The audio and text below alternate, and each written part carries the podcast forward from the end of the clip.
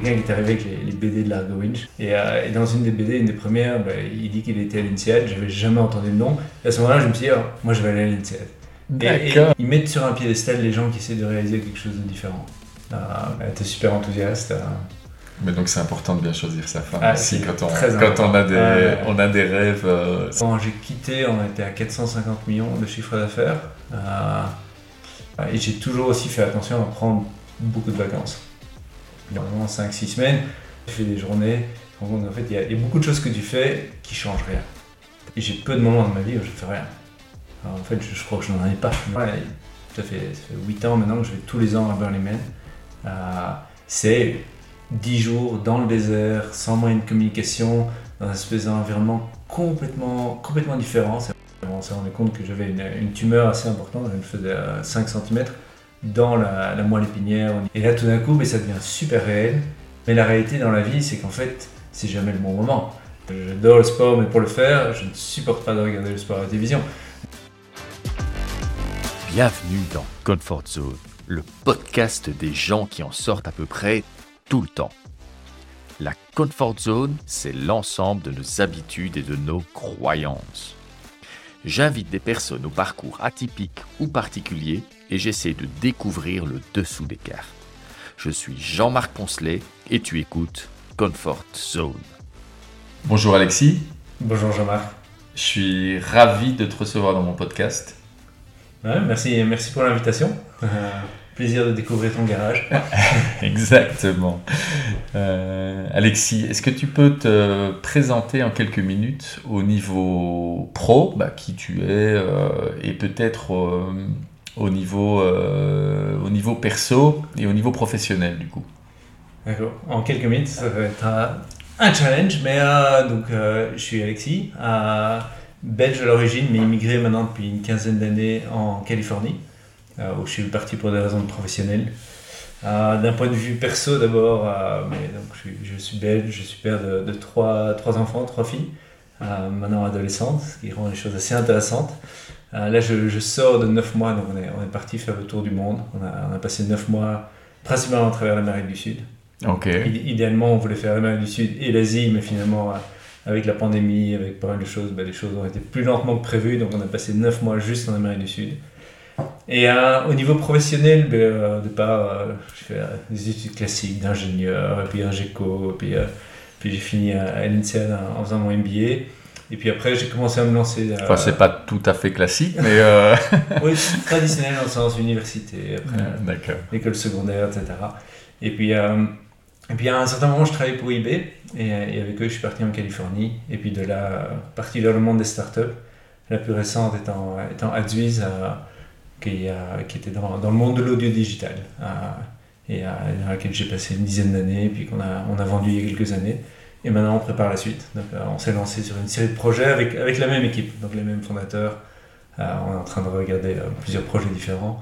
Il y a déjà un ou deux qui sont lancés, mais les plus ambitieux sont, sont en préparation. Top. tu m'as dit que tu revenais de 9 mois, 9 mois avec ta famille. C'était quoi le plan euh? Il n'y avait pas un énorme plan, c'est plutôt un rêve. Euh, et c'est souvent comme ça que je fonctionne. Hein. J'ai des rêves qui sont là depuis 10 ans, depuis 5 ans. J'avais beaucoup voyagé en Amérique du Sud et en Asie quand j'avais 20, euh, 25 ans. Et je m'étais toujours dit qu'un jour j'aurais envie de faire ça avec mes enfants. Et donc là, c'était l'opportunité. Donc on a, je vais pas dire tout plaqué, mais on a mis tout dans un placard pendant, pendant une petite année. On est parti et on a, on a commencé au Brésil en faisant du dans le nord-est du Brésil. Mais après ça, on a passé quasi 9 mois en fait à remonter depuis euh, le sud de la Patagonie, donc euh, Chili, Argentine, monter vers l'Uruguay, la Bolivie, Pérou, Équateur, Colombie. Et on a terminé en Colombie. Donc, euh, ça devait être fantastique. C'était incroyable. C'était vraiment fabuleux. Et en termes d'expérience familiale, et en termes de, simplement découverte humaine.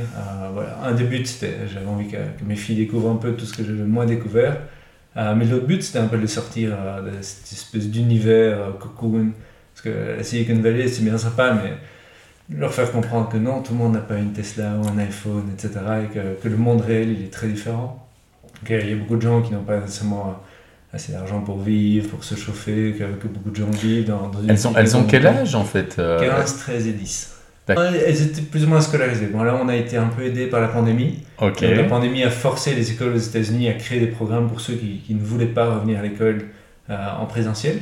Et donc, euh, il y en a deux sur les trois qui ont utilisé ce programme-là. Donc, euh, elles avaient une demi-heure de, de call avec leur école euh, toutes les semaines. Et sinon, elles avaient tout leur matériel en ligne. Elles avaient, des tests, elles avaient des devoirs, etc. Et, la, deuxième, en fait, elle, ça n'a pas marché, ce système-là. Donc, on l'a on retiré de l'école complètement. Et, on lui a créé un programme sur base des programmes scolaires classiques. Et on lui a créé, un programme nous-mêmes, principalement basé sur, sur les Khan Academy, etc. Et qui sont extrêmement bien faits. Et donc elle a vu toute la matière. Mais donc c'est euh, pas vous qui faisiez les, les cours, vous avez juste sélectionné en fait des, Ouais. des outils en ligne qui étaient bien faits Voilà. et On faisait, on faisait le support. On disait, euh, disait quoi faire, quoi lire, euh, quel programme elle devait voir, euh, pour quelle date elle devait avoir fini telle matière. Et, et puis on, on faisait, on faisait évidemment le support chaque fois qu'elle était bloquée.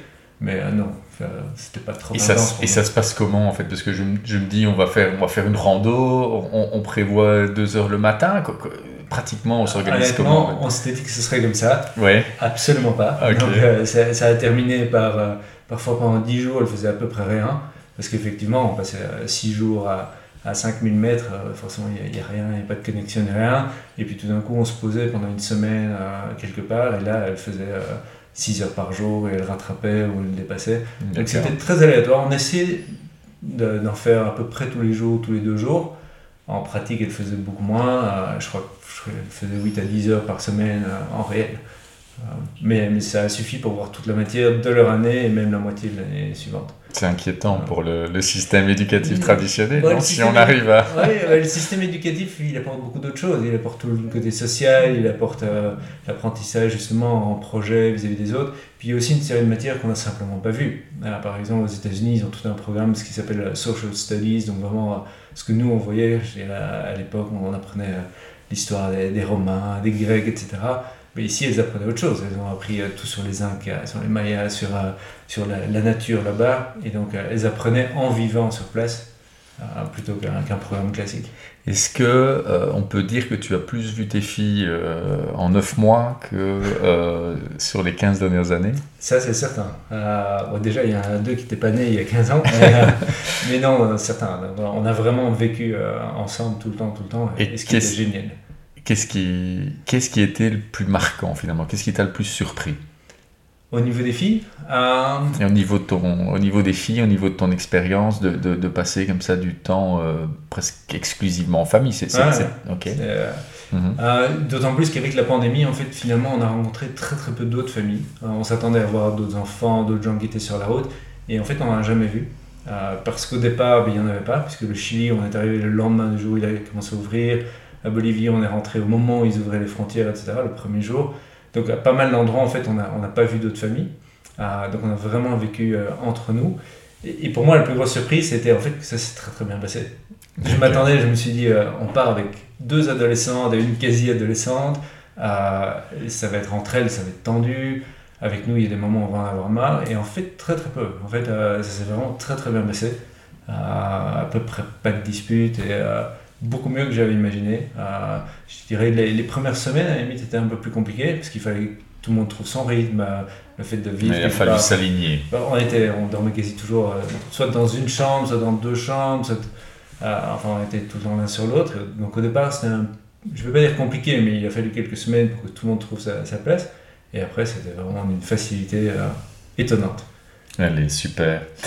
Euh, quand tu as 16 ans ou 17 ans, et c'est une question que, j'ai envie de poser un peu à tous mes invités, est-ce que tu sais déjà ce que tu as envie de devenir? Est-ce que à cette époque-là, tu, as déjà des rêves?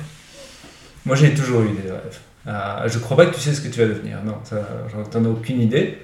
Euh, mais je suis, enfin, on parlait de croyance l'autre jour. Moi je, crois très très fort qu'en fait c'est les rêves c'est t'imaginer dans le futur qui t'amène là. Euh, moi je me suis toujours dit, j'avais un, de mes meilleurs amis qui en secondaire m'a demandé tiens qu'est-ce que tu veux faire plus tard? Et moi j'ai dit Ah, moi j'aimerais bien gérer ma boîte, faire mon truc. Ou bien je me souviens la, première semaine, je sais plus qui c'était, mais dans, l'auditoire euh, à Louvain en ingénieur, il y a quelqu'un qui est arrivé avec les, BD de Largo Winch. Ça, ça va paraître super cliché et stupide, mais il est arrivé avec les BD de Largo Winch, on a commencé à les lire pendant le cours euh, en essayant de se cacher du prof. Et, dans une des BD, une des premières, bah, il dit qu'il était à l'INSEAD, j'avais jamais entendu le nom. Et à ce moment-là, je me suis dit, oh, moi je vais aller à l'INSEAD. D'accord. C'est souvent la même chose pour le voyage en Amérique du Sud. Et donc en fait, c'est ces rêves où tu te dis, euh, et tu dis, on verra bien dans, des années, hein, c'est pas pour tout de suite, mais, euh, mais le fait que ce soit quelque part à l'arrière de ta tête et tu y penses, c'est un rêve, et en fait, ça devient un jour une réalité. Euh, et, c'est la même chose à plein de niveaux. Et, je crois qu'il y, a une expression en anglais qui dit qu'il faut, avoir des rêves assez grands pour pas les perdre de vue pendant que tu poursuis le chemin. Et pour moi, c'est vraiment ça. C'est en fait toujours rêver, toujours avoir des, idées comme ça. Et puis les idées, en fait, sans que tu t'en rendes compte, ça va influencer ton quotidien, ça va influencer les décisions que tu prends.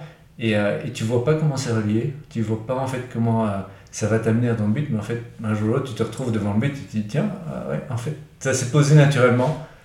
Et alors, c'est quelque chose auquel je crois aussi, auquel je crois aussi très fort. Par contre, je m'interroge sur, euh, je sais pas si, est-ce que tu as des frères et sœurs oui.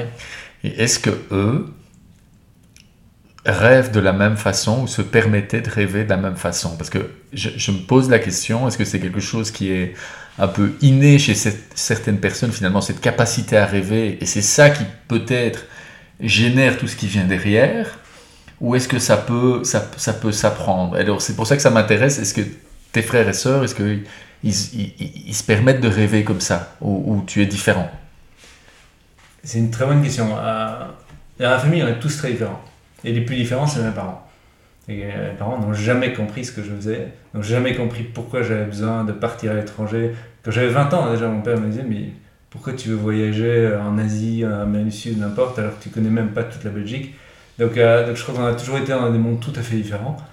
Mes frères et sœurs, j'ai avec mes frères, ma sœur est, fort différente, mes frères sont déjà un peu plus que moi, mais, fort différents. Ils, vivent tous en Belgique, on, a des rêves en tout cas qui sont très différents. Euh, par contre, je crois qu'ils ont, euh, dans la famille, effectivement, en tout cas mes deux frères ont aussi une tendance à, avoir des rêves, des rêves à eux, et, à les vivre. Euh, j'ai un de mes frères qui était qui, avait fait ingénieur en, physique nucléaire, puis qui était à l'Institut von Kerman, donc qui étudie vraiment des, choses assez pointues, puis du jour au lendemain a décidé non, mon rêve c'est de, de, faire de, l'agriculture locale euh, et, qui a tout plaqué pour partir vers là. Euh, donc effectivement, cette capacité de se dire euh, ça c'est ma vie, ça c'est qui je suis et, j'ai envie de le faire. Et, peu importe. Est-ce qu'il faut être né dans une famille particulière ou dans un milieu particulier, comme ça, pour avoir ces rêves-là, ou pour se permettre de rêver ou, Enfin, tu vas me dire évidemment, si tu viens d'un milieu. Euh, ce milieu-là, tu ne peux pas parler pour les autres milieux, mais... Euh, oui, j'allais dire, c'est très difficile parce que je n'ai vécu qu'une vie, hein, mhm. autant que je sache en tout cas. euh, je crois pas. Moi, j'ai rencontré des gens qui rêvaient euh, un peu partout. je crois que ça a plus à voir avec avoir eu des exemples, avoir des gens qui l'ont fait autour de toi. Euh, qui t'ont inspiré et où tu as l'impression que c'est possible. Euh, je crois que c'est plus ça. Euh, évidemment, aux États-Unis, on voit, j'ai envie de dire, beaucoup plus d'exemples de ça. par essence, parce que je crois que les, jeunes, depuis le plus jeune âge, on, leur apprend justement que tout est possible, parfois trop, hein, et parfois justement les, jeunes se prennent des murs à cause de ça, mais on, les incite, on les, encourage en fait à rêver grand et à essayer de, d'arriver à, réaliser leurs rêves et, à ne pas se laisser bloquer. Quand tu dis aux États-Unis, on encourage les enfants à rêver grand, euh, ça veut dire quoi concrètement? Qu'est-ce qu'ils font? Euh, Est-ce que c'est dans l'air comme ça, c'est une culture, ou il y a des choses que tu, que tu vois dans le programme scolaire où tu dis wow, ça, ça c'est incroyable ce qu'ils, qu'ils font là-bas Ils les aident vraiment à rêver. Est-ce qu'il y a des choses que tu as vues? C'est une très bonne question. Euh, Déjà, quand je parle des États-Unis, évidemment, je parle de mon expérience aux États-Unis. Euh, les États-Unis, c'est un continent, euh, euh, il y a plein d'Amériques différentes. Mhm. Mais dans l'Amérique que je connais, oui, je crois que déjà, ils mettent sur un piédestal les gens qui essaient de réaliser quelque chose de différent. que ce soit des entrepreneurs, que ce soit des gens qui pensent différemment, etc. ils ont tendance à justement essayer d'encourager les enfants à apprendre sur les, gens qui ont, qui ont, voulu changer quelque chose, donc qui ont eu des vies très différentes ou qui ont décidé de, tout plaquer, etc. Et donc, quelque part, ils, ils essayent d'éviter que les enfants soient dans un moule trop rigide, mmh. de, clairement faire comprendre que c'est pas nécessairement le passage obligé de passer par, par l'université ou l'école supérieure, etc. Donc, je crois qu'il y a une tendance qui est généralement à pousser les enfants à, réfléchir différemment et à, et à penser à des rêves. Ils travaillent aussi beaucoup plus par projet. Et donc, par définition, c'est beaucoup moins apprendre. En tout cas, par rapport à l'éducation que moi j'ai eue, je suis sûr qu'elle a énormément changé en Belgique. Et je suis pas au courant de l'éducation actuelle, mais à l'époque où, où moi j'étais à l'école, ça resté très assez fort. ça n'allait que dans un sens. Donc le professeur expliquait une matière qu'on apprenait, Mm. généralement avec très peu d'interactions, très peu de questions, beaucoup, très peu de projets finalement. Et donc quelque part on n'apprenait pas à travailler en groupe, on n'apprenait pas à, faire- à gérer l'humain, donc à gérer les autres personnes dans l'équipe. On n'apprenait pas aussi à, à penser différemment, à essayer d'être euh, think out of the box et, et essayer d'être super créatif. En tout cas, dans les écoles dans lesquelles moi j'ai été, ça n'existait pas. C'était beaucoup plus, il y a une matière, on te l'enseigne, il faut l'apprendre, la régurgiter, et, euh, et c'est ça qui va donner Mais de ce que moi je constate de mes enfants qui sortent plus ou moins de l'école secondaire, il y a un peu plus de projets, mais euh, on, est encore, euh, on a encore beaucoup à apprendre à ce niveau-là des, des États-Unis. Euh, tu commences ta carrière chez KPMB, c'est quelques années, puis tu passes rapidement chez euh, eBay. Alors d'abord j'ai une petite question euh, que, que j'ai comme ça en préparant, euh, en préparant le- la, la discussion. Je me demandais eBay, ça, ça existe encore? C'est devenu quoi? Parce que je, je me souviens qu'à une époque on allait acheter euh, nos, nos- nos trucs de seconde main sur eBay. Aujourd'hui j'ai l'impression que, je sais pas, ça ne ça n'existe plus. Il y a plein d'autres choses. C'est devenu Ouais. quoi en fait eBay Oui, avant d'aller là, donc, dans- au niveau carrière, j'ai commencé en fait chez Proton, Mhm. euh, qui était une petite, entre guillemets, une start-up, c'était 180 personnes. Euh, ça faisait partie du groupe American Express, Bank 6, Visa, etc. Mais c'était une petite boîte. J'aime en bien, on voit, on voit que tu vis aux États-Unis. Ouais. Parce que maintenant, le, la boîte de 180 personnes, qui est une, une start-up, euh, c'est jamais. Ouais, mais Les Belges ne diraient sans doute pas ça. disons que la manière dont elle était gérée, organisée ou désorganisée, faisait très start-up. D'accord, d'accord. Mais donc, passé euh, deux ans là-bas et puis deux ans chez, euh, chez KPNB. Et après, je suis parti faire mon MBA. C'est en sortant d'MBA, euh, j'ai j'ai commencé à lancer une boîte qui, euh, qui, est- qui est, qui est morte dans l'œuf, entre guillemets. Mhm. Et c'est là, en fait, où, où j'ai été euh, recruté chez eBay D'accord. euh, par, en fait, toute une, une série d'anciens de l'INSEAD. Donc, toute l'équipe de management là était tous de l'INSEAD. Et, et c'est comme ça que je suis rentré là-dedans. Et en fait, je me suis retrouvé dans cette espèce de, de nouveau, un de ces choix de, de vie où, où j'avais euh, l'offre McKinsey et puis l'offre eBay. Et où, j'ai vraiment hésité parce que tout le monde me disait, mais non, McKinsey, ça c'est la voie à suivre, ça c'est la manière va fonctionner, ça c'est une boîte avec un. Ça va te donner un super apprentissage. eBay, j'ai envie de dire, c'était un peu plus la, voie alternative, etc. Mais en même temps, les gens que je rencontrais là-bas étaient justement beaucoup de- d'anciens consultants. Et, euh, et donc, c'est partiellement ça qui m'a attiré. Je me suis dit, si finalement eux vont là comme étape suivante, bah, il y a peut-être un raccourci et, et ça peut être euh, vachement intéressant. Alors, eBay, où est-ce qu'ils en sont aujourd'hui? Ça reste une boîte, à- une boîte assez importante. Euh, je ne connais plus les détails. Je sais qu'ils ont fait le spin-off de, tout ce qui est classified, spin-off de PayPal aussi, etc. Donc, ils ont réorganisé, restructuré la boîte. Euh, C'était une boîte magnifique euh, qui, qui m'a appris énormément. Euh, au niveau digital, ils étaient parmi les plus avancés en termes de vraiment de, tout mesurer, tout au niveau data, de très très structuré. Euh, et maintenant, les gens d'eBay, ben, c'est ceux qu'on retrouve dans, dans pas mal de- des grands postes chez, chez Google, chez Facebook, euh, etc. La- la- ce qu'on appelle la, la mafia de PayPal, la mafia eBay, etc. Il, y en a un peu partout. Euh, mais à ce moment-là, ça, début. ça, ça a joué un rôle. Quel rôle est-ce que ça a joué ce passage chez eBay pour toi? Parce que tu as commencé en Belgique. Ouais. Et puis, tu as eu une proposition pour occuper un poste aux États-Unis. C'est- un peu ça qui te fait Ouais. Passer le. Ok. Donc, euh, le gars avec qui je travaillais, enfin, mon boss ici en Belgique, qui était parti aux États-Unis avant, euh, Tanguy Perse, euh, un jour appelé, il m'a dit Tiens, euh, est-ce que tu as envie de venir me rejoindre? J'ai- quelque chose pour toi ici. C'était quelque part recréer un business à partir de rien. Donc, c'était c'est marrant parce qu'ici, je gérais euh, une bonne partie du business, et puis tout d'un coup, c'était partir de là et recréer quelque chose à partir de rien. Mais c'est ça qui était super excitant. Et donc, et donc je suis parti prendre la décision. Je crois qu'il fallait la prendre en 4 jours. Voilà, je me souviens encore, j'étais en train de faire du ski, euh, j'ai eu l'appel, je me dit bon, ben, euh, j'ai besoin de savoir d'ici samedi. D'accord. Tu avais déjà des enfants à l'époque ou euh, Euh, J'avais déjà une fille quand je suis parti. ouais. tu avais une fille et du coup euh, tu appelles, mon aînée euh, allait avoir un an quand je suis parti. ta femme qui sait pourquoi elle s'est mariée avec toi, je suppose? Je sais pas, j'espère. en tout cas, elle n'a pas posé beaucoup de questions. Elle dit ah, oui, on y va. Ok. Donc, elle, elle était, elle était super enthousiaste. euh. Mais donc c'est important de bien choisir sa femme Ah, aussi quand on, quand important. on, a des, on a des rêves, euh, c'est c'est important Ah, d'en parler pour que pour qu'il n'y ait pas trop Non, de ouais, prix et- avec le partenaire. Et il est absolument phénoménal. Et, euh, et, et m'a suivi dans, dans, tous les rêves les plus fous. J'aimerais bien te parler un petit peu d'AdSwiss maintenant. Est-ce que tu peux expliquer le business d'AdSwiss comme si tu expliquais à un enfant de 10 ans? Oui, un enfant de 10 ans en fait le comprendrait probablement assez vite. Donc commence par, tu vois Spotify, tu vois SoundCloud, ou tu vois éventuellement Radio Énergie, mais leur partie digitale, ou ce podcast-ci. Donc ça, c'est tous des clients potentiels. Donc c'est ce qu'on appelle l'audio digital, que ce soit la musique, que ce soit la, radio, que ce soit le podcast. Et donc nous, on fournissait des, enfin on fournit toujours, euh, la société fournit des, des, plateformes qui permettent la gestion de la, personnalisation et surtout pour tout ce qui est publicité.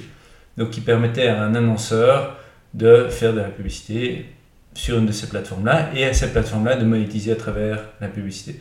Donc nous, on n'était pas du tout impliqués dans la vente publicitaire ou dans le côté marketing, mais on fournissait toute la technologie qui permettait de faire de la monétisation, qui permettait de faire de la personnalisation, qui permettait de faire les achats et ventes, qui permettait de connecter directement à des agences. Ah, et donc on fournissait vraiment toute la chaîne au niveau technologique pour ces sociétés-là, pour se, quelque part, permettre de continuer à avoir de la musique gratuite et en se monétisant à travers la publicité. Donc ça veut dire quoi? Par exemple, quand tu écoutes Spotify en mode gratuit, par exemple, il y a des petites pubs qui, qui s'insèrent. Est-ce que c'était cette technologie-là que vous fournissez par exemple?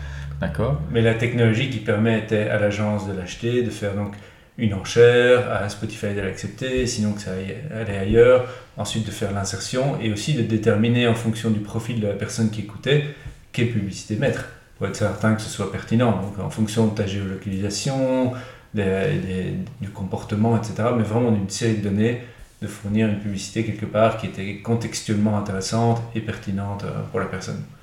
Donc ça veut dire que si par exemple euh, tu es belge et tu t'intéresses à un certain domaine, tu vas entendre du coup sur Spotify une pub qui correspond à la Belgique et qui correspond à ton domaine d'intérêt, c'est ça? Alors en tout cas, nous, la technologie qu'on fournissait permettait de faire tout ça. Maintenant, évidemment, en fin de compte, c'est Spotify qui l'utilise. Donc c'est Spotify qui décidait. donc euh, Spotify, c'est pas juste un exemple, c'est un, des, un, des, un des clients. C'était un des clients pendant tout un temps. Évidemment, le jour où on a été acquis par le plus gros concurrent, donc Pandora aux États-Unis, euh, quelques mois plus tard, Spotify a arrêté de travailler avec cette technologie-là. Euh, mais jusque-là, c'était un gros utilisateur.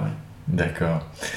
AdsWiz, c'est devenu gros donc, juste pour, pour ceux qui nous écoutent, je ne sais pas si tu l'as dit dans ton introduction, bah, tu, tu as été, euh, juste pour la petite histoire, toi tu étais recruté quand tu étais aux États-Unis pour devenir le CEO de AdSwiss. Il y mhm. avait combien de personnes à l'époque?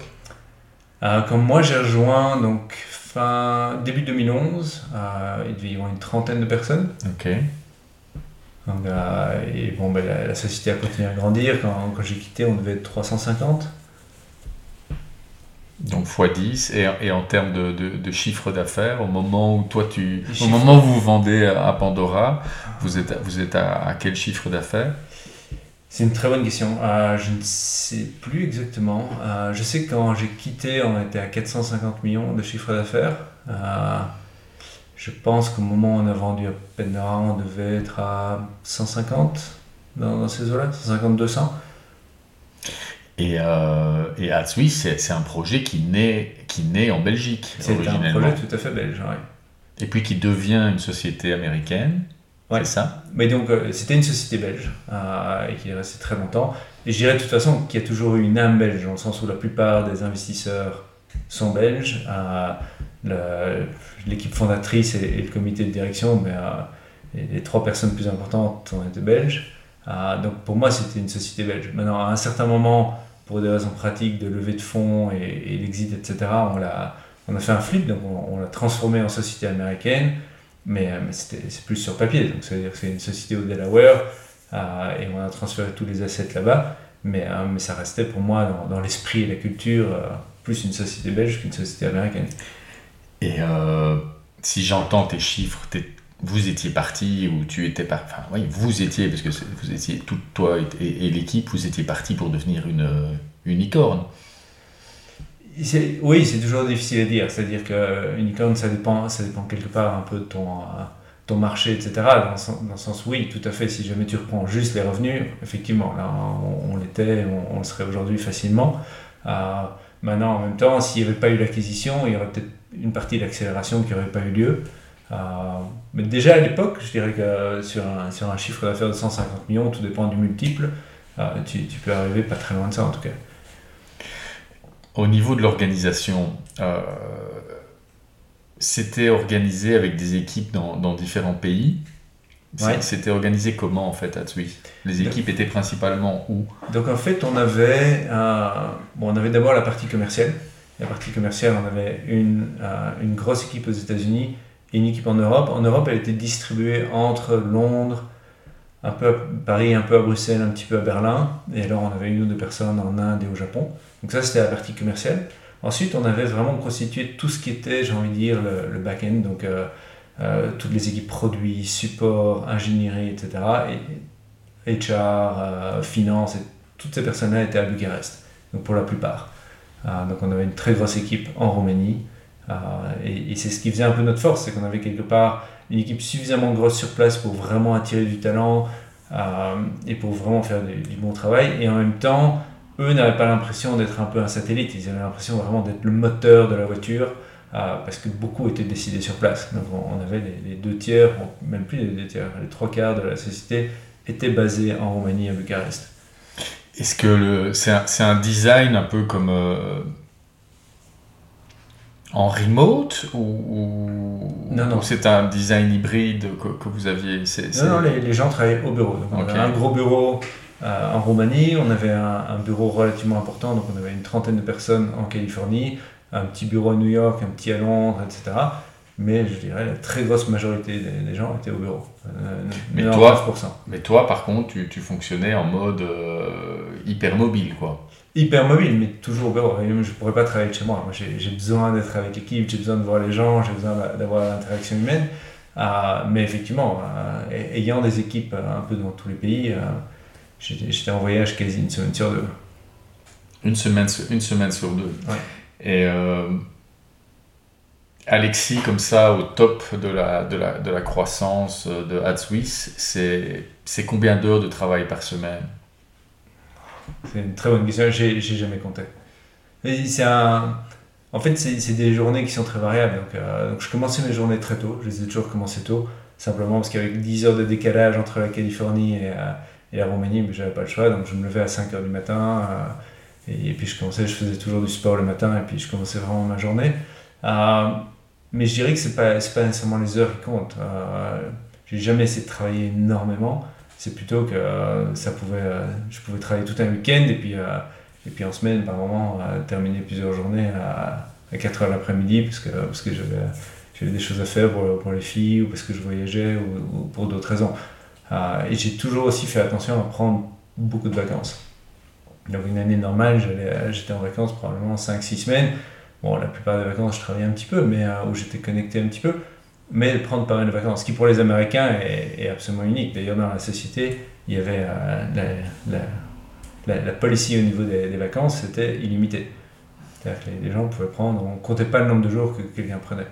Parce que le but, c'était plutôt de dire, mais comme on veut être flexible et comme aussi on ça, ça marche, ça, ça, marche comment? Parce que j'ai déjà entendu plusieurs fois parler de ces vacances en illimité et ça me semble un concept euh, à la fois intéressant et à la fois, oui, mais quoi Et, si quelqu'un décide de prendre trois mois, euh, un autre un mois, comment on, est, on égalise tout ça? Et ça, veut dire quoi finalement, c'est, ce concept de vacances illimitées? Déjà, je crois qu'il n'y a pas besoin d'égaliser. Ah, parce que de la même manière que tu n'égalises pas, tout le monde ne travaille pas et ne produit pas la même chose. il, y en a qui vont, qui vont travailler éventuellement, euh, qui vont produire en 10 heures ce que d'autres produisent en 6 ou en 7. Donc s'il n'y a pas d'égalité à ce niveau-là, et si on ne mesure pas le nombre d'heures que chacun travaille, euh, les personnes qui pointent, etc., donc il n'y a pas besoin de mesurer le nombre de jours de vacances. Pour, moi, le concept de se dire, euh, si on mesure le nombre d'heures ou de jours de vacances, alors euh, chaque fois que quelqu'un travaille un samedi ou un dimanche, ou il travaille 12 heures sur une journée plutôt que 8, il faut le mesurer aussi. Et comme je voulais surtout pas qu'on soit dans une mentalité où les gens commencent à compter leurs heures, pour moi, il n'y a pas de sens de mesurer le nombre de jours de congés qu'ils prenaient il fallait que les deux soient flexibles. Et c'est une philosophie beaucoup plus où. Nico, mais tu attends quand même un. tu, tu, des résultats. Tu définis un résultat auquel tu attends. Et normalement, une personne moyenne, normalement constituée, devrait bosser quand même X jours pour arriver à ce résultat. Oui, mais ça, je crois que c'est très variable. Je crois qu'il y a des gens qui sont extrêmement efficaces, qui vont travailler très dur, mais pendant un nombre d'heures plus petit. Il y en a d'autres qui vont passer énormément de temps à, discuter avec leurs voisins, à prendre des pauses, mais c'est la manière dont ils travaillent, mais qui vont passer 12 heures par jour au bureau. Ok, j'entends. J'entends. Et dans les faits, sur les 350, est-ce que alors, s'ils voyaient que tu prenais 5 à 6 semaines, est-ce qu'il s'est avéré que c'était à peu près la moyenne que les gens prenaient avec des variations d'une à deux semaines Ou dans les faits, ça s'est traduit comment? Ça, dépend vraiment des, régions. Mhm. C'est-à-dire que, un, cette politique-là, en Roumanie, n'était pas appliquée de cette manière-là parce que simplement, d'un point de vue légal, en fait, il n'y a, pas ce régime-là. Mhm. Euh, aux États-Unis, c'est là où il était le plus appliqué. Euh, non, il y avait finalement relativement peu de gens qui prenaient autant. Il y en a, il y en a qui le faisaient. Euh, les gens se sentaient libres de le faire, mais comme c'est tellement peu dans la culture, et puis j'imagine souvent en fait que, que si leurs conjoints ne font pas, c'est plus compliqué. Qu'en général, je dirais que la, majeure partie des gens ne prenaient pas, en tout cas pas plus de six semaines, et, souvent moins. D'accord. Pourtant, on, l'encourageait. J'étais le premier à dire il, il faut faire de break. Je crois que c'est très sain et je crois que les, les gens quelque part sont plus efficaces, ils arrivent avec des meilleures idées, ils sont moins sur les dents, il y a beaucoup moins de burn-out quand les gens prennent des vrais breaks. Euh, mais en tout cas aux États-Unis, il faut quasi le forcer parce que c'est pas dans la mentalité des gens. C'est pas dans la culture. Au niveau de, de, Alexis en pleine bourre, dans la période de croissance d'Atwis, comment, euh, qu'est-ce que tu mets en place au, au, niveau de tes routines, des choses que tu fais dans une journée pour garder l'équilibre? Est-ce qu'il y a des choses que tu, que, que tu fais euh, Tu disais que tu te levais tôt, mais que tu, faisais du, tu commençais par faire du sport? Oui, j'ai toujours essayé de faire du sport euh, parce que moi, ça, ça, me permet de rester plus ou moins équilibré au sein, entre guillemets, euh, dans ma tête. Je dirais que le, plus important pour moi, mais c'est toujours comme ça que je fonctionne, je fonctionne avec des objectifs, je fonctionne avec des visions, et donc de toujours garder en tête ce qui, ce qui va changer quelque chose. En fin de compte, on se rend compte, quand tu travailles, quand tu fais des journées, en fait, il y, a, beaucoup de choses que tu fais qui changent rien. C'est parfois affolant de dire, euh, et moi je regarde toujours, c'est comme ça que je fonctionne avec mes équipes, etc. Toujours de se dire, définissons en début d'année, on, avait toujours la North Star qu'on essayé de définir, de dire, ben, voilà en fin d'année, si on a une année qui est vraiment un succès, où est-ce qu'on en est? Où est-ce qu'on en est au niveau revenu, au niveau de l'équipe, où est-ce qu'on en est au niveau de la culture, où est-ce qu'on en est au niveau de nos, clients clés, etc. Dans plein de domaines, de dire, voilà à quoi la, boîte ressemble dans un an. Et, voilà à quoi elle ressemble dans six mois. Et donc de définir, grâce à ça, tu définis vraiment quels les, les, choses qu'il ne faut pas rater et, de se concentrer sur avancer là-dessus. Et puis de se dire, ben, finalement, au quotidien, mais, euh, est-ce que j'ai quelque part fait quelque chose qui nous ramène un peu plus près de ces objectifs-là? Et ensuite, tous les trois mois, on regardait aussi en arrière de dire, ben, voilà, qu'est-ce qu'on a réalisé dans ces trois derniers mois? Et en, fait, tu te rends compte que on passe beaucoup de temps à travailler, on, fait beaucoup de choses, il y a beaucoup de ces choses-là qui ne servent pas nécessairement à grand-chose, qui, n'ont pas beaucoup d'impact. Et puis, il y a quelques petites choses qu'on fait qui ont un énorme impact. Et plus tu réfléchis comme ça, et plus tu définis ces objectifs, et plus tu regardes en arrière pour voir ben, qu'est-ce que ça a vraiment donné dans, la vie concrète, et plus en fait tu commences à vraiment te concentrer sur les choses qui vont avoir un impact. Et tu te rends compte que tu peux vraiment avoir beaucoup plus d'influence et d'impact quand tu sais exactement ce sur quoi tu dois te concentrer et quelles sont les choses finalement qui n'ont pas tellement d'importance et ne vont pas changer le cours des choses. Et donc ce que tu me dis là, c'est que tu as appris à devenir euh, plus efficace, c'est ça? En étant plus laser focus sur ce que tu choisissais, tu arrives à avoir l'impact que tu vas avoir, mais sans bosser comme un, comme un fou Est-ce que c'est -ce c'est j'entends ça ou pas? Je ne sais pas si nécessairement c'est ça qui m'a permis quelque part de de, travailler moins, même si je crois que je, travaille quand même pas mal, c'est plus que depuis toujours, en fait, j'ai toujours eu cette tendance à faire beaucoup trop, à, faire mes études, mais en même temps à faire des quotas projets, en même temps à faire le scoutisme. J'ai toujours eu besoin de faire plein, plein de choses. Et, euh, et donc, est-ce que je dois comprendre qu'une des capacités que tu as développées, c'est notamment de te dire que chaque jour, tu choisis mieux tes batailles, celles qui vont avoir le plus d'impact? Oui, je crois que quelque part, mais c'est quelque chose que j'ai développé euh, au, fur et à mesure du temps. Euh, en fait, j'ai le gros défaut de toujours vouloir faire trop. Euh, et que, même à l'UNIF, hein, il y avait les cours, il y avait, les quotas projets, il y avait le scoutisme, etc. Et, j'avais besoin, j'avais toujours besoin toutes ces choses-là en, parallèle. Et donc, quelque part, en te chargeant trop, mais tu dois apprendre nécessairement, sinon tu ne survis pas, en fait à arriver à, à serrer les problèmes et à te concentrer sur l'essentiel et finalement à laisser tomber les, les petits détails qui n'ont pas, qui n'ont pas d'impact. Euh, et donc c'est quelque chose que j'ai toujours fait euh, et qui m'a, oui, qui beaucoup aidé parce que finalement. Et alors quand je t'entends, euh, est-ce que est-ce que tu arrives à planifier des moments Est-ce que tu planifies des moments de rien? Est-ce que tu as des moments de rien dans ta vie euh, ou pas? Non, je ne crois pas. J'ai beaucoup de moments personnels, que ce soit des moments en famille, que ce soit des moments sport, de voyage euh, euh, ou de sortie. Euh, ça, je crois beaucoup à cet équilibre. Et j'ai peu de moments dans ma vie où je ne fais rien. En fait, je, crois que je n'en ai pas. Mais euh, j'ai des moments, par exemple, de méditation où je fais, du yoga absolument tous les jours, euh, je fais de la méditation, etc. Mais je décide de, de le faire. Il n'y a pas des moments où je suis juste, euh, je sais pas, en train de me dire, tiens, qu'est-ce que je ferais bien maintenant? D'accord, mais donc ça, les, les, les moments de méditation, c'est c'est- c'est- c'est de la méditation accompagnée ou c'est de la méditation où tu, où tu laisses justement euh, euh, Au départ, tes pensées euh, naviguer sans... Au, au départ, c'était beaucoup accompagné. Maintenant, de plus en plus, c'est un peu comme le yo- yoga. Au départ, c'était des cours, au départ, ou des cours en, en ligne, etc. Maintenant, c'est principalement, euh, je, me crée mes propres séquences. Euh, forcément, quand tu, quand tu as fait un, cer- un certain nombre ben, tu finis par connaître les mouvements qui te vont bien, connaître les moments qui te vont bien, etc. Et, le faire un peu plus, euh, un peu plus customisé. Et pour la méditation, c'est un peu la même chose. Parce que je te pose la question? Parce qu'il y, y avait un coach qui m'avait dit un jour, mais vous, êtes tout le temps beaucoup trop actif et vous devez avoir des moments absolument de, rien parce que c'est ces moments-là, vous allez, votre inconscient va vous, va vous, vous sortir des choses ou, ou des idées. Est-ce que toi, euh, chez toi, tu as parfois des éclairs, des idées comme ça qui, qui jaillissent mieux quand tu es dans ces moments-là ou pas? Oui, mais je dirais que c'est principalement quand je fais du sport ou alors quand je fais des activités qui n'ont vraiment rien à voir avec ce que je fais d'habitude. Un, un bon exemple pour moi, ça fait, ça fait 8 ans maintenant que je vais tous les ans à Burning Man. Euh, c'est 10 jours dans le désert, sans moyen de communication, dans un espèce d'environnement complètement, complètement différent. C'est vraiment en dehors de, la zone de confort, mais complet, à rencontrer des, gens qui viennent un peu partout, à, vivre des expériences, euh, que ce soit musicales, artistiques, ou de rencontres, ou de, ou de projets en fait, parce que, parce que maintenant je gère un camp euh, qui n'ont rien à voir avec, avec ce que je fais d'habitude. Et c'est impressionnant, c'est pas comme si pendant Burning Man j'allais tout d'un coup m'asseoir et me dire maintenant je vais réfléchir, pas du tout. Mais quand je reviens, c'est comme si, euh, si tout était clair. C'est comme si j'avais une série d'idées et je vais faire ça. Et, c'est un peu comme des, vraies bonnes vacances où, tu, tu fais complètement, tu, tu penses pas au boulot pendant deux semaines ou pendant une semaine et tu reviens et il y a une série de choses qui, sont, qui deviennent limpides. Et tu sais exactement ce qu'il faut que tu changes, ce qu'il faut que tu fasses, comment est-ce qu'il faut que tu réorganises la boîte, etc. Il y a plein de choses qui tout d'un coup deviennent limpides.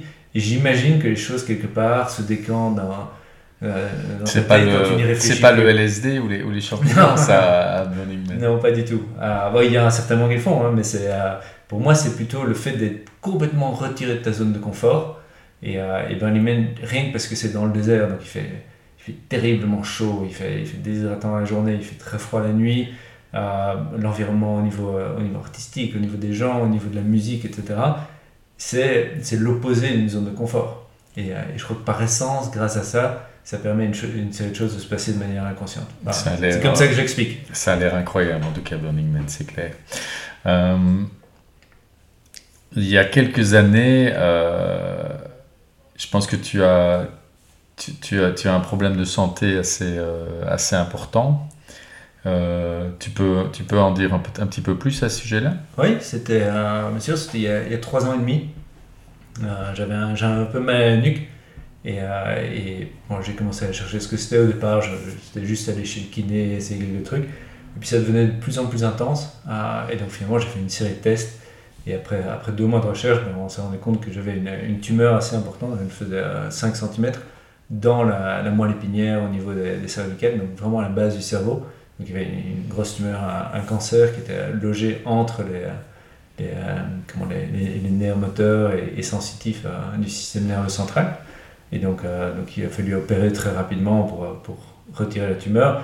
Et euh, bon, c'est une opération, quelque part j'avais de la chance, c'est-à-dire que c'est, une tumeur qui est extrêmement, extrêmement rare, mais qui qui, qui se propage beaucoup plus lentement et qui grandit plus lentement. Donc ça c'était la bonne nouvelle. La mauvaise nouvelle c'est que c'est un endroit qui, finalement n'est jamais touché, parce que c'est vraiment le, cœur du système nerveux euh, central, et c'est le cœur aussi de la, moelle épinière.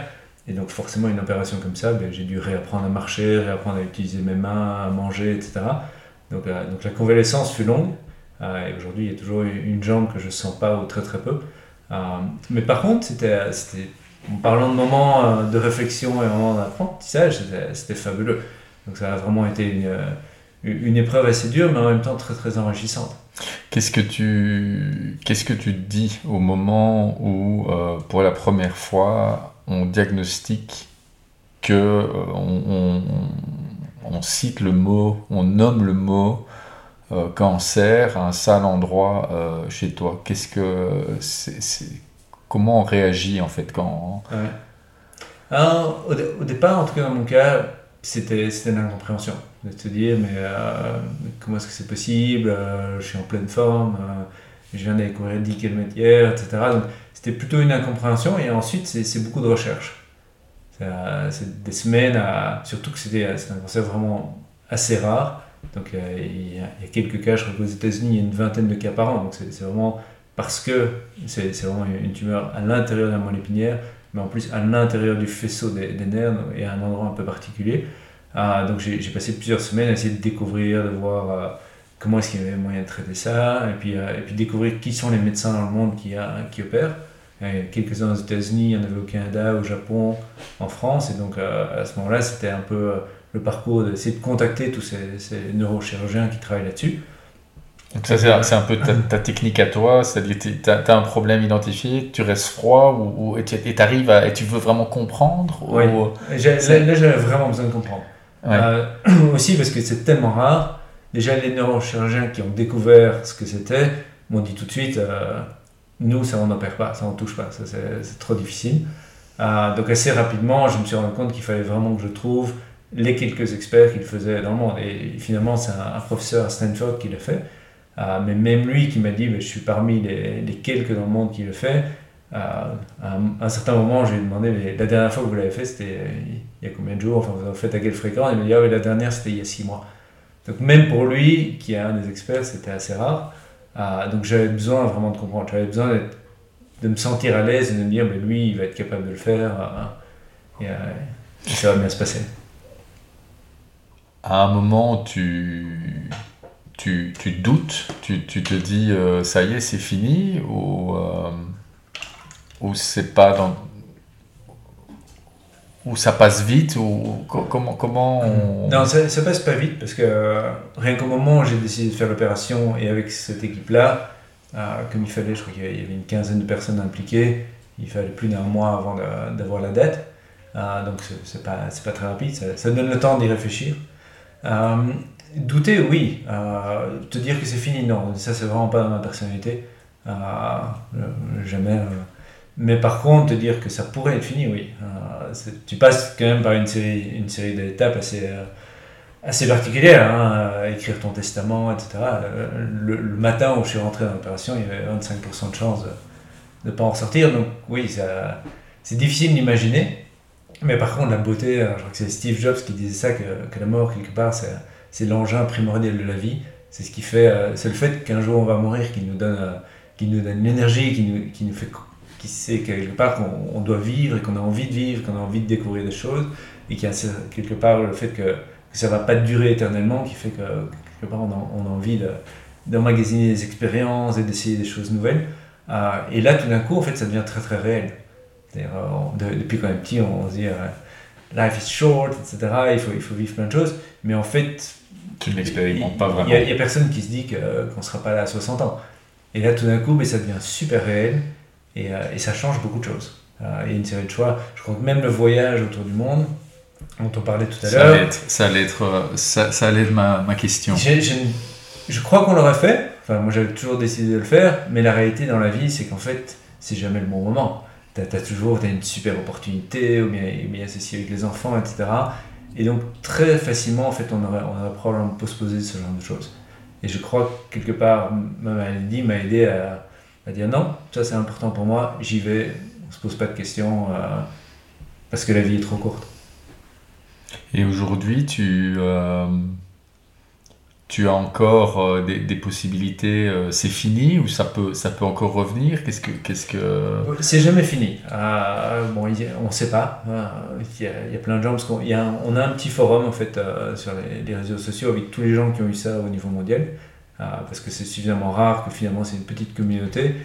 Et sur ce forum, que j'ai arrêté de regarder maintenant, parce qu'en fait c'est malheureusement assez déprimant, mais euh, sur ces forums-là, tu te rends compte qu'il y en a qui, qui, ont ça tous les deux ans ou qui, ont eu plusieurs fois l'opération. Tu te rends compte aussi que la plupart des gens en fait ne sont plus capables de marcher euh, sans une canne ou sans une chaise roulante. Et, euh, et donc, je sais que pas, ça pourrait ne pas être fini. Euh, mais aujourd'hui, tout a l'air bien, les résultats sont bons, il n'y a, a, pas d'évolution. Donc, pour l'instant, en touchant du bois, tout se passe super bien.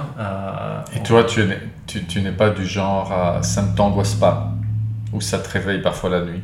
Non, non, j'y pense très rarement. Ça, ça m'embête de ne pas sentir ma, jambe, mais à part ça, euh, non, rien. Non, parce que quelque part, j'ai eu tellement de chance. Euh, mon neurochirurgien m'a dit bah, courir, plus jamais, euh, faire du kite, du ski, ça, tu, oublies, c'est impossible. Euh, c'est toutes des choses que je fais aujourd'hui, donc je me dis que finalement, autant se concentrer sur, ce qu'on a envie de faire et, et surtout pas penser au négatif. Il y a tellement de choses qui peuvent nous arriver que finalement, si, si on commence à réfléchir comme ça, alors on bouge plus. Non, c'est clair, c'est clair, mais c'est euh, quand même une euh, voilà. Il n'y a, que quand on est dedans qu'on sait comment on va on va on va réagir finalement et euh... ok merci. Les États-Unis, euh, on a déjà parlé de, de au niveau au niveau au niveau éducation de ce que ça pouvait apporter finalement à des jeunes. Qu'est-ce qu'est-ce que tu vois chez eux? Qui pourrait être importé, que les Européens auraient besoin de, de, de, de plus savoir Qu'est-ce qui est bon dans, dans, la manière dont les, les, Américains font les choses? Alors déjà, je ne connais pas les États-Unis. Je connais la Californie ou la Silicon Valley qui est, qui est, qui est vraiment un monde à part. Euh, mais, mais, ce que j'adore là-bas, euh, en dehors d'une nature absolument fabuleuse et, et, quelque part aussi d'une diversité culturelle, et, etc. Je vois l'école des enfants, c'est impressionnant. Il n'y a, pas deux personnes qui ont, le même genre de visage, la même couleur de peau. C'est vraiment une, une, photo du monde entier qui est prise, et ça, je trouve ça fabuleux. Mais en termes de culture américaine, ce que j'adore, il y a un, il y a une espèce de, de côté enfantin, positif, optimiste, où euh, tout, tout, est possible. C'est vraiment, c'est des gens euh, autant tu, tu, peux être à Paris et tu as l'impression que tout le monde se plaint de tout, tout, le temps, même quand tout va bien. Autant aux États-Unis, c'est le contraire. Apparemment, c'est fatigant, on a l'impression de, de, gérer des enfants, mais, euh, mais ils voient, ils voient le positif, ils voient l'optimiste, euh, tout, tout, est toujours possible. Ça, c'est quelque chose que personnellement, moi j'adore. Je trouve ça très très rafraîchissant. Ils sont, au, au, niveau social, ils sont, ils sont très très ouverts. Donc c'est très facile d'engager la conversation avec tout le monde. Euh, donc, euh, naturellement, tu vas faire tes courses, mais la, la personne devant toi et derrière toi vont, vont, engager la conversation. Ça reste très superficiel. Donc, c'est quelque chose qui me manque très fort par rapport Mhm. mmh. à l'Europe. Mmh. Euh, souvent, tu vas avoir des contacts, les gens vont dire mais viens manger chez nous, etc. Et puis en fait, tu te rends compte qu'il n'y a rien derrière. Ça, viens manger chez nous, mais on va jamais t'inviter. Euh, donc ça, ça, reste assez superficiel. Mais par contre, c'est très agréable. Au quotidien, tu, tu as l'impression, enfin, tu, tu te sens pas, tu pas l'impression que tout le monde tire la gueule autour de toi. Ça fait combien de temps que tu es aux États-Unis? 15 ans maintenant. 15 ans? Et, 14 ans. Et, et, et euh, je suppose que tu t'es fait ben, un groupe, euh, un groupe d'amis là-bas? Donc ah. dans, dans, dans, ton top 10 de, des amis que tu vois le plus souvent, combien sont américains? C'est un peu dommage à dire, mais euh, la grosse majorité sont européens. Une grosse, grosse majorité. Donc malgré, le, le, le, le malgré ce qu'on dit, on, on, il y a une espèce de fossé quand même qui fait qu'on on, arrive. Oui, mais je ne sais pas si c'est une question de culture. Quand je parle, j'ai une série d'amis internationaux étrangers euh, qui sont à Bruxelles, ils me disent la même chose avec les Belges. Ils me disent, euh, nous, on n'a aucun copain belge. Donc je ne sais pas si c'est une question de culture ou si c'est plus une question de, quelque part, quand tu arrives à l'âge de 25-30 ans, donc qui est l'âge en fait à laquelle les gens changent éventuellement de pays, euh, tu as déjà ton réseau d'amis. Et donc tu as finalement relativement peu de disponibilité, tu, n'as pas nécessairement le temps, tu, n'as pas organisé ta vie de manière à, quelque part laisser rentrer de nouvelles personnes facilement. Euh, et je crois que c'est plus ça, parce que je connais peu de Belges qui disent moi j'ai pas envie de rencontrer des, étrangers qui vivent à Bruxelles, etc. Non, au contraire, la plupart me disent mais non, mais nous on n'a pas de contact avec eux. Euh, donc je crois que c'est plus un manque d'opportunité, je crois que c'est la même chose aux États-Unis. Euh, maintenant, aussi on a, des cultures différentes. Les Américains sont très très fort organisés autour du sport. Ils regardent beaucoup le sport, ils vivent beaucoup en fonction des, calendriers sportifs, qui moi ne m'intéressent pas du tout. Moi j'adore le sport, mais pour le faire, je ne supporte pas de regarder le sport à la télévision. Donc, euh, on a des centres d'intérêt qui peuvent être assez différents aussi. Ok. Euh, c'est quelque chose que je fais avec euh, tous mes invités. je vais te donner une affirmation. Et en fait, j'aimerais bien que cette affirmation, tu me dis si tu es complètement d'accord avec cette affirmation, tu lui donnes la note de 10. Si tu n'es pas du tout d'accord, tu lui donnes la note de 1. Et, euh, et, tu me donnes une petite explication de la, la, cote euh, que tu donnes. Euh, première affirmation. Il faut séparer vie privée et vie professionnelle autant que possible. Pourquoi? Parce que pour moi, la, la vie professionnelle, en fait, c'est une bonne partie de ta vie au quotidien. Moi, j'ai toujours créé des cultures et des, des sociétés où, quelque part, mes collègues deviennent des, tout bons amis. Euh, je pars maintenant en vacances avec, avec une série de, gens avec qui j'ai travaillé et je vois ça à travers les, différentes boîtes que j'ai fait. Euh, par exemple, on parlait de Burning Man, maintenant je pars à Burning Man dans, dans trois semaines. Ben, euh, j'ai emmené une série de personnes d'Adzuiz. il y a même encore, y a, un copain qui m'a rejoint avec qui j'ai travaillé chez eBay en Belgique. Donc pour moi, les deux sont vraiment liés de manière très intime. je trouve que c'est important, étant donné la, quantité de temps qu'on y passe, donc la, qualité des relations doit être très importante. Et je crois que la qualité des relations, ben, ça veut dire que, que, ça va plus loin que le boulot. Euh, et aussi, ça permet quelque part d'avoir quelque part d'enrichir même le niveau professionnel parce que quelque part, tu, tu, tu crées des relations qui sont beaucoup plus profondes. Euh, donc pour moi, non, les deux sont, sont Donc c'est un clair 1. Affirmation numéro 2. Il faut être riche pour entreprendre. Non, 1, absolument. Euh, au contraire, je crois en fait que entreprendre est extrêmement difficile tu, tu, le sais mieux que personne. Euh, il, faut passer, il faut, il faut se prendre une série de murs, il va y avoir des, des hauts et des bas. Il, faut, pour moi, une des qualités principales d'un entrepreneur, c'est la, résilience. C'est le fait de, continuer, de, continuer à se battre et, d'y croire. Et, euh, parce que de toute façon, il y aura une série de moments où tu dis, mais non, c'est pas possible, ça, ne va pas marcher, ça va jamais marcher. Euh, et donc, quelque part, c'est vraiment important de pouvoir continuer et se battre, etc. Euh, et, donc, j'ai perdu le fil de mes idées. Mais, euh, ben, de se battre, tu, tu disais que, et que euh, il fallait pas être spécialement riche justement. Ah oui, oui, non. Et, quelque part, le fait de ne pas avoir nécessairement les moyens et d'en avoir besoin est un, est un motivateur énorme. Donc en fait, tu, tu vois souvent des gens quelque part qui ont, ont besoin d'argent, qui ne peuvent pas se permettre que ça foire, vont, être, vont aller beaucoup plus loin. Affirmation numéro 3. Apprendre continuellement est indispensable.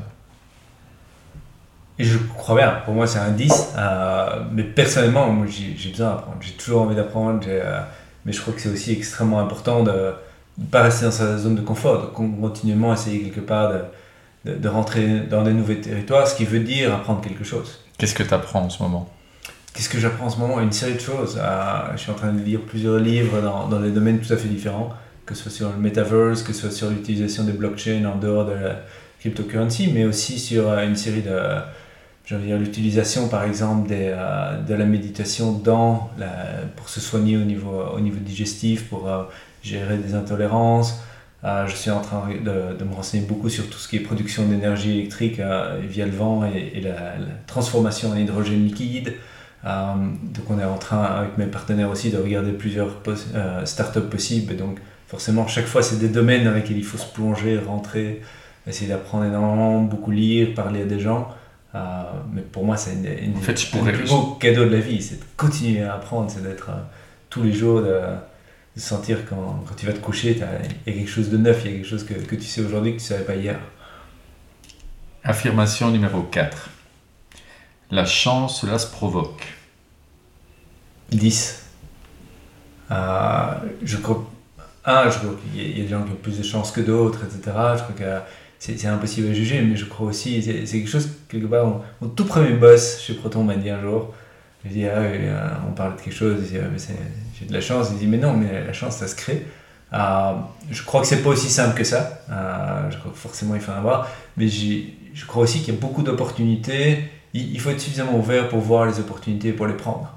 Et je crois qu'on est tous confrontés à beaucoup d'opportunités, beaucoup de chances, de malchance. Et, et, quelque part, il faut, il faut faire les choix au moment où elles se présentent. mais s'il y a beaucoup d'opportunités qui étaient magnifiques, que j'ai complètement ratées, parce qu'à ce moment-là, je n'étais pas ouvert, ou parce que je ne faisais pas attention à la bonne chose, etc. Et, et donc, oui, je crois que ça, ça se provoque, ou ça, ou ça s'identifie, c'est peut-être un meilleur terme. Affirmation numéro 5. Pour vivre heureux, vivons cachés. 5. Je crois que ça, ça dépend complètement de ta personnalité. Euh, il y a des gens qui ont besoin d'être connus, vus, euh, qui, ont besoin d'une audience. C'est quelque part, c'est ça qui les, qui les nourrit et c'est comme ça qu'ils apprennent. Il y en a d'autres qui ont besoin justement de, pouvoir faire leur chemin de leur côté euh, et, qui ont besoin d'une intimité beaucoup plus grande. Ça, je crois que c'est vraiment très très personnel. Je ne crois pas qu'il y ait de recette à ce niveau-là. Et j'ai une question qui me vient maintenant en posant cette question-là. Est-ce que Alexis Van de Weyer doit encore travailler dans sa vie? Je, crois que c'est une question à plein de niveaux. C'est-à-dire que je crois qu'on n'a pas besoin de grand-chose pour vivre. Si, le but c'est juste de se nourrir, etc. je vais poser la question autrement. À qualité de vie égale, est-ce que Alexis Van de Weyer doit encore. Euh, non. Non, et c'était un de mes buts. C'est quelque chose, à 35 ans, je me suis dit, à 45, je veux pouvoir 100% choisir de travailler, travailler sur quoi, de pouvoir investir dans des nouvelles choses, de pouvoir prendre des risques complètement sans, sans prendre de risques pour la famille. Et donc, euh, oui.